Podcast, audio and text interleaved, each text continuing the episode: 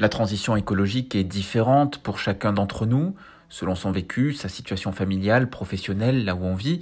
Il y a des transitions, et souvent un point commun à chaque transition, une sorte de basculement, un point de départ suite à un événement, une rencontre, une lecture. Dans ce nouveau numéro de transition, je reçois Gilles Vernet, un instituteur qui a été trader et qui est devenu un grand défenseur de la slow life. Tout a basculé le jour où il a appris que sa mère allait mourir.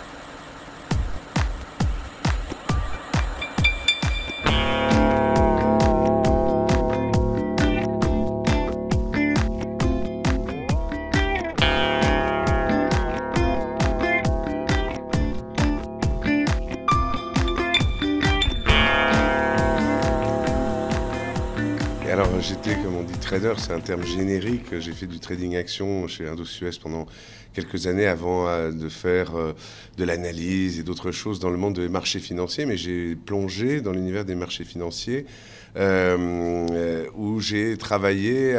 effectivement, c'était une époque, c'était la bulle Internet en particulier, une époque assez frénétique. Je travaillais énormément, c'était très grisant comme type de métier.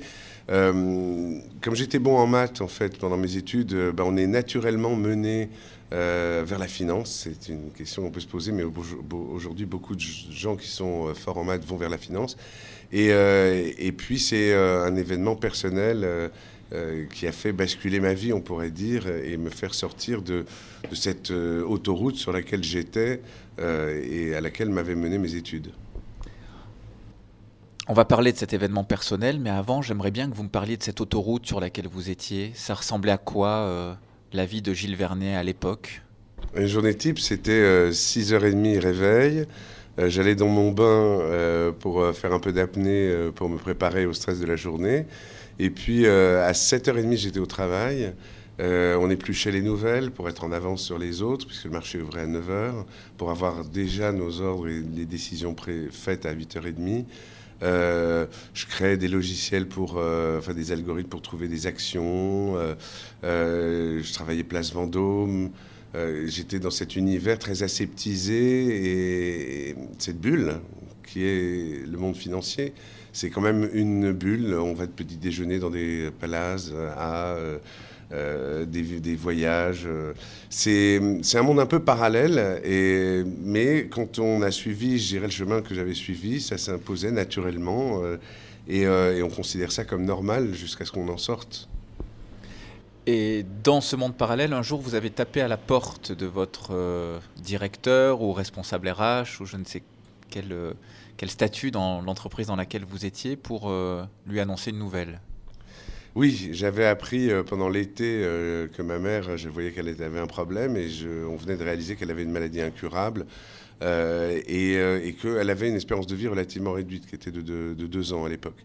Et, donc ça m'a poussé à... Il y avait en plus le 11 septembre qui était arrivé en l'occurrence et donc ça m'a poussé à aller voir le directeur qui m'a reçu. Euh, en, je m'en souviendrai toujours parce que, alors que je lui annonce que je veux partir parce que ma mère, je veux l'accompagner tout simplement, euh, il me dit Oui, mais vous faites un burn-out, euh, vous voulez pas partir dans les îles Caïmans? Et j'ai vu un reportage récemment sur les îles Caïmans, le, paradis de l'argent que c'est. C'était les paradis fiscaux, alors que ma mère voilà, était en enfer, entre guillemets, où vivait sa fin de vie, qui, Dieu merci, n'a pas été l'enfer, mais plutôt un relatif bonheur, paradoxalement. Et, euh, donc, euh, voilà, il a essayé de me retenir, et puis finalement, il a compris que voilà, il s'agissait de quelque chose de très profond chez moi, et, euh, on s'est quitté en bons termes. À ce moment-là, vous saviez pas vraiment où vous alliez? Non, c'était un peu un saut dans l'inconnu. Mon, but était d'abord d'accompagner, d'avoir du temps pour accompagner ma mère, parce que comme je vous le disais, c'était vraiment 7 heures. Euh, j'avais pas terminé sur la journée, mais c'était 10h30 le soir que je sortais après le Nasdaq, après tout ça, voire plus tard. C'était tous les jours de la semaine. C'était aussi le dimanche où j'allais travailler euh, vers 11h euh, jusqu'au soir. donc c'était une vie vampirisée, en quelque sorte. Il n'y avait pas du tout la place pour, pour m'occuper de ma mère et partager des moments avec elle. Et j'étais enfant unique et ça s'imposait littéralement à moi. Mais je ne savais pas ce que j'allais faire après. J'avais des passions, l'écriture, euh, la psychanalyse, euh, la transmission, mais je ne savais pas où j'irais. Quand vous avez appris que votre maman était euh, gravement malade, est-ce que vous arrivez à vous refaire un peu le film du du mûrissement de cette décision euh, très forte de faire un, saut dans l'inconnu, en définitive, à la fois accompagner un proche, plus proche n'existe peut-être pas, en tout cas chez les ascendants, dans l'inconnu, euh, c'est-à-dire la mort, et de l'autre côté, euh, professionnellement, vous sortez d'une bulle. Oui, alors ça, répond à une conviction euh, que j'ai forgée, euh, en l'occurrence à cette époque, qui s'est encore plus forgée à cette époque, et dont je parle dans mon livre Maman mourra un jour, qui est la, seule. La mort, c'est quand même une des grandes, évidemment une des grandes angoisses existentielles, la grande inconnue, et euh, une des rares choses qui puisse y répondre existentiellement, c'est l'amour.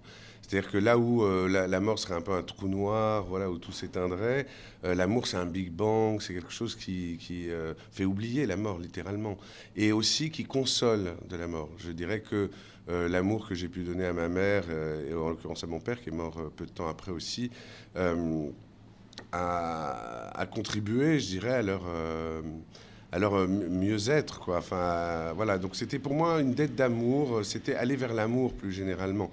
Euh, comment ça s'est mûri? Ça, ne s'est pas véritablement mûri, ça s'est euh, vraiment imposé. C'est-à-dire, euh, encore une fois, j'étais enfant unique. Ma mère s'était beaucoup occupée de moi.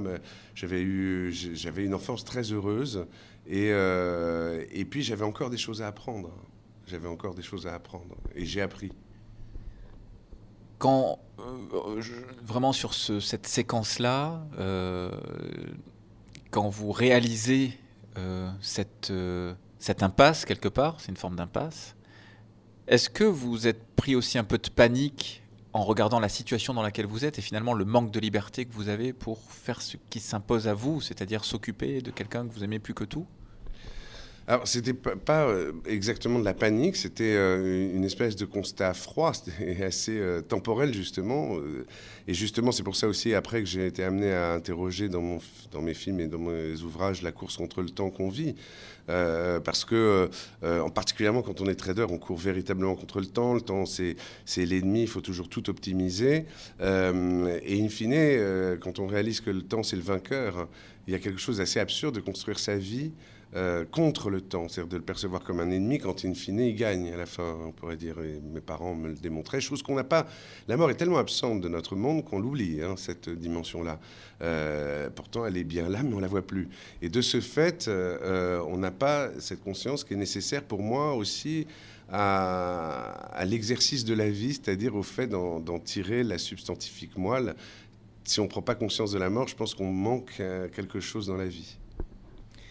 Et après donc avoir perdu euh, vos, deux parents, euh, ou peut-être que ça s'est mis en place, euh, j'allais dire plus progressivement que cela, mais vous avez décidé de vous engager sur différents sujets, à la fois dans votre métier de substitution, si on peut dire, parce qu'être un site, c'est une forme d'engagement, mais aussi sur d'autres engagements à travers des livres, films, et puis vous-même, j'imagine, intellectuellement.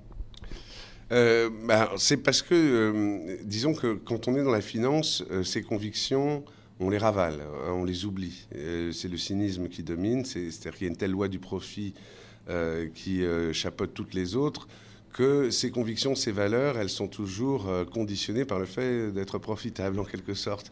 et donc moi, j'avais ces, convictions-là que j'avais forgées aussi parce que j'ai euh, pu étudier le monde financier, étant immergé dedans, et voir euh, euh, des choses, une irrationalité qui m'a véritablement absolument frappé.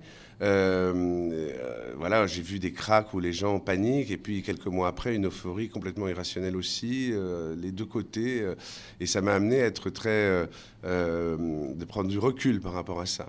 et globalement, j'ai véritablement une conviction sur, mais qui liée justement à cette confrontation à la mort.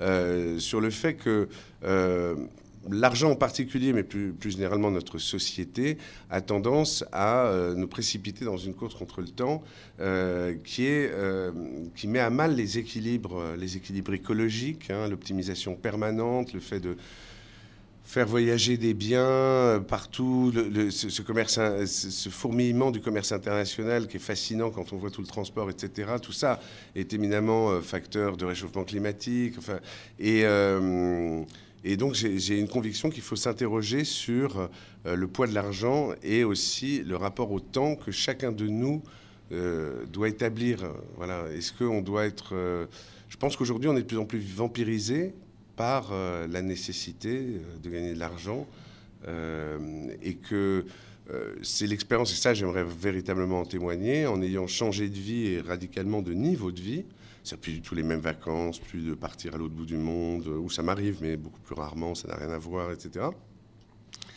C'est une libération que j'ai vécue, une énorme libération, de m'apercevoir que euh, tous ces biens, tous ces voyages, tous ces trucs que je faisais pour, avoir le regard des autres ou peut-être par conditionnement, etc., s'apercevoir que c'était des besoins quand même relativement euh, futiles et que euh, quand on a l'essentiel, l'amour de ses enfants, qu'on peut consacrer du temps, leur consacrer du temps à ses amis, à sa femme, que ça, c'est une nourriture qui vaut toutes les autres hein, et qui comble largement.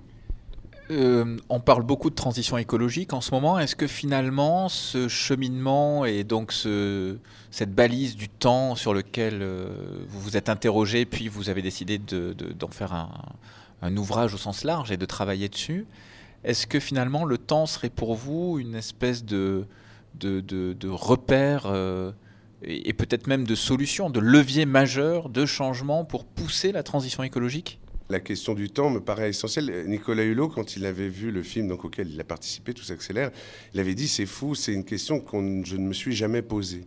En fait, c'est une question d'ordre philosophique. Mais ce serait un petit peu comme, euh, euh, d'un point de vue spirituel, euh, prendre le temps de s'interroger sur la mort ou ces choses comme ça peut être très utile. Autant, d'un point de vue collectif, s'interroger sur notre rapport au temps euh, et, cette course structurelle euh, contre le temps dans laquelle nous engage notre société, pour toujours faire plus et plus vite, euh, est vraiment une question, euh, parce qu'en fait on pense souvent, quand on pense à l'augmentation, on pense à l'augmentation quantitative des biens qu'on consomme, des biens qu'on produit, mais on ne se rend pas compte que quelque chose qui augmente beaucoup, c'est notre productivité, c'est-à-dire qu'on produit de plus en plus vite. Et donc on a une intensité au travail et une intensité aussi de, ponction sur la nature.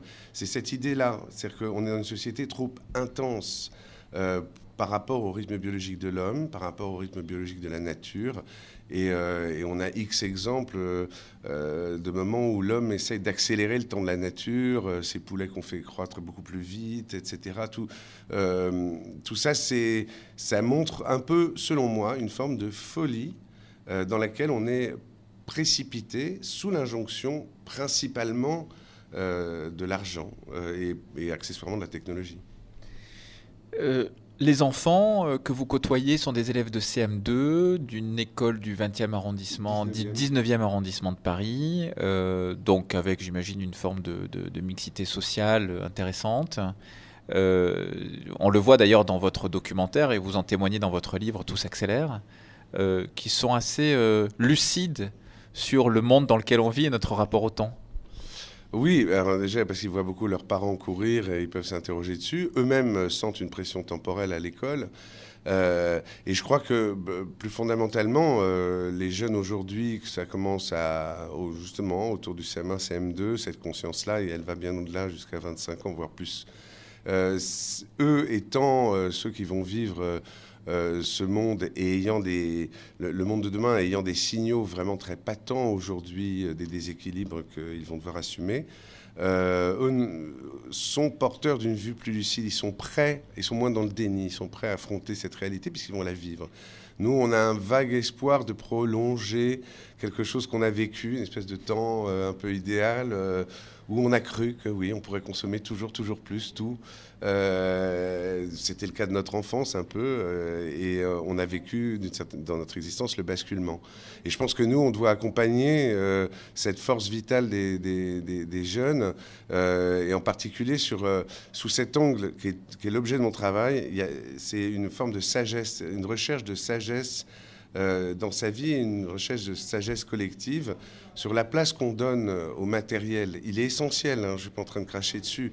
Euh, la misère répond à, l'extrême richesse comme esclavage. Mais il est essentiel de, voir quelle place on veut laisser aux autres, à l'amour, à, ses passions, à, plein de choses qui ne coûtent rien hein, en termes matériels, hein, souvent. Euh, ou, est-ce qu'on doit passer nos samedis à passer à consommer et, finalement être vampirisé complètement par un, système dans lequel on ne croit plus beaucoup Alors c'est la coutume de ce rendez-vous, de ce podcast. On termine par une, une question qui vous permet de faire une ouverture, en dehors de ceux que vous avez pu, que vous écrirez bien sûr, mais est-ce que vous auriez un conseil lecture à faire? Et puis pourquoi surtout? Et évidemment, je ne vous l'avais pas dit à l'avance, sinon c'est pas drôle. Euh, oui, alors c'est un, livre euh, de Noël Châtelet, qui était la sœur de Lionel Jospin, euh, qui a écrit un livre qui s'appelle La dernière leçon, qui m'a beaucoup marqué, parce que sa mère, la mère de Jospin, à un moment où son médecin lui dit qu'il faut à 94 ans, je crois qu'elle peut plus prendre sa voiture, elle dit bah, je vais mettre fin à mes jours dans un an. Elle annonce ça à sa famille. Donc il y a un, tollé. Et, en fait, ça va s'avérer une démarche fantastique de sa part et une vraie préparation. Et c'est un livre qui parle de cette dimension de la mort. Pourquoi j'aborde ça? C'est parce que euh, il y a quelque chose que j'ai pu observer, c'est que l'inquiétude nous pousse à accélérer, à nous prémunir. Euh, toujours plus, on voit le monde difficile dans lequel on va être, et finalement, plus on devient lucide sur ce plan-là, plus il faudrait des montagnes d'argent euh, et de biens, de murs, etc., pour y faire face et tout parer. Euh, et un peu comme euh, euh, on, voudrait essayer de se prémunir de la mort, mais la mort est, la condition de la renaissance au niveau d'une espèce, au niveau de, nous, notre famille, c'est la condition de la renaissance de tout le monde. et de la même manière, peut-être que la mort, mais qui ne veut pas dire la fin, définitive, mais juste la mort au sens passer à autre chose, renaître pour renaître, la mort de ce système est peut-être nécessaire pour qu'il accouche d'autres choses. Notre travail aujourd'hui, je crois, beaucoup de gens qui travaillent là-dessus, c'est de préparer cette autre chose euh, pour, pour, euh, pour qu'il y ait des clés le moment venu euh, pour organiser dans le meilleur équilibre la société dans un monde un peu idéal. Voilà. Gilles Vernet, merci beaucoup d'avoir répondu à mes questions et c'est vous qui, qui avez le mot de la fin ben, euh, C'est pour euh, dire une chose, parce que je sais qu'il y a beaucoup de parents. Euh, je suis enseignant et je peux aider tous les enfants, tous. je peux vraiment les porter à vraiment une émancipation. Il y a une chose que je ne guéris jamais, euh, et qui est quelque chose de très difficile à, guérir en général, qui doit faire réfléchir tout le monde, c'est euh, le, manque d'amour. Un enfant qui n'a pas eu d'amour, qui est dans cette carence, bon, quand il n'a pas eu euh, de la violence, mais c'est une plaie qu'on guérit pas. Et inversement, un enfant qui a eu vraiment de l'amour, c'est fou de voir le bien-être dans lequel il est et à quel point finalement il n'a pas besoin euh, peut-être de plus d'objets matériels. L'amour, ça comble, ça comble. Et aller vers ça dans sa vie, c'est quand même se libérer de beaucoup de choses matérielles parce que, euh, voilà, c'est probablement, le, comme je le disais, le vrai pendant à la mort. Et d'ailleurs, euh, c'est l'amour qui donne la vie, non?